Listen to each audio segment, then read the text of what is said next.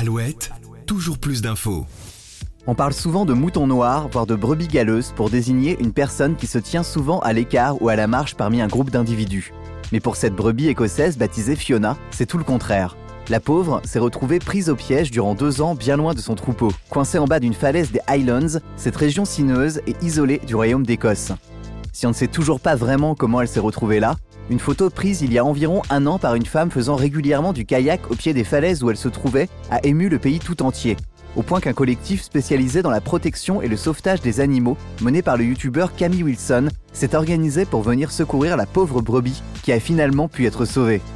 Aujourd'hui dans votre podcast Toujours plus d'infos, on vous raconte la belle histoire de Fiona, mouton désormais surnommé le plus solitaire de Grande-Bretagne. La région des Highlands, située en Écosse, est si faible en population qu'on y trouve parfois plus de moutons que d'habitants. Et par moments, ces derniers, tout comme les humains, peuvent se perdre. C'est ce qui est arrivé à cette brebis désormais rebaptisée Fiona, qui a été séparée de son troupeau pendant deux ans. Repérée par une femme qui faisait du kayak aux abords de la falaise où elle se trouvait, alertée par les cris de la brebis, cette dernière a raconté qu'elle semblait si heureuse de voir à nouveau du monde.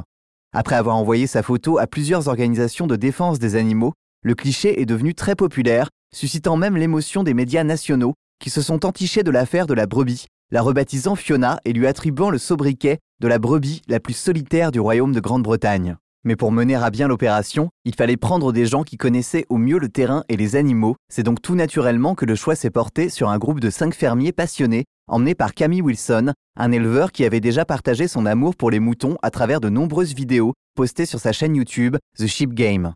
Une fois les conditions météorologiques réunies, le vent pouvant parfois dépasser les 100 km/h dans ces falaises hostiles du nord de l'Écosse, la petite équipe s'est mise à l'œuvre. Munie d'une corde sur laquelle était accrochée une grande nacelle en plastique, ils ont réussi à attraper Fiona pour la remonter doucement sur une centaine de mètres. Une prouesse qui n'a même pas heurté d'un poil la brebis un peu abasourdie. Il faut dire qu'elle était amortie, ayant accumulé une sacrée couche de laine, au moins de quoi fabriquer une bonne dizaine de pulls. Après une tonte et un bon bain chaud, elle était toute propre, et si elle ne s'est pour l'instant pas exprimée, Nul doute qu'elle se tiendra désormais bien sur ses gardes.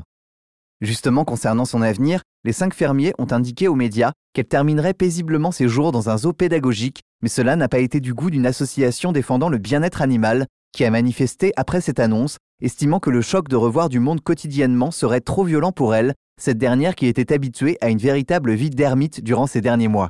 En tout cas, si son issue n'est pas du goût de tous, on espère que cette histoire, aussi douce qu'un agneau, vous aura tout de même décroché un sourire.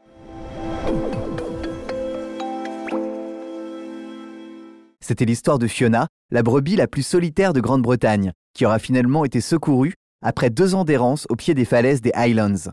Quant à moi, je vous retrouve demain pour un nouvel épisode de Toujours plus d'infos. À très vite.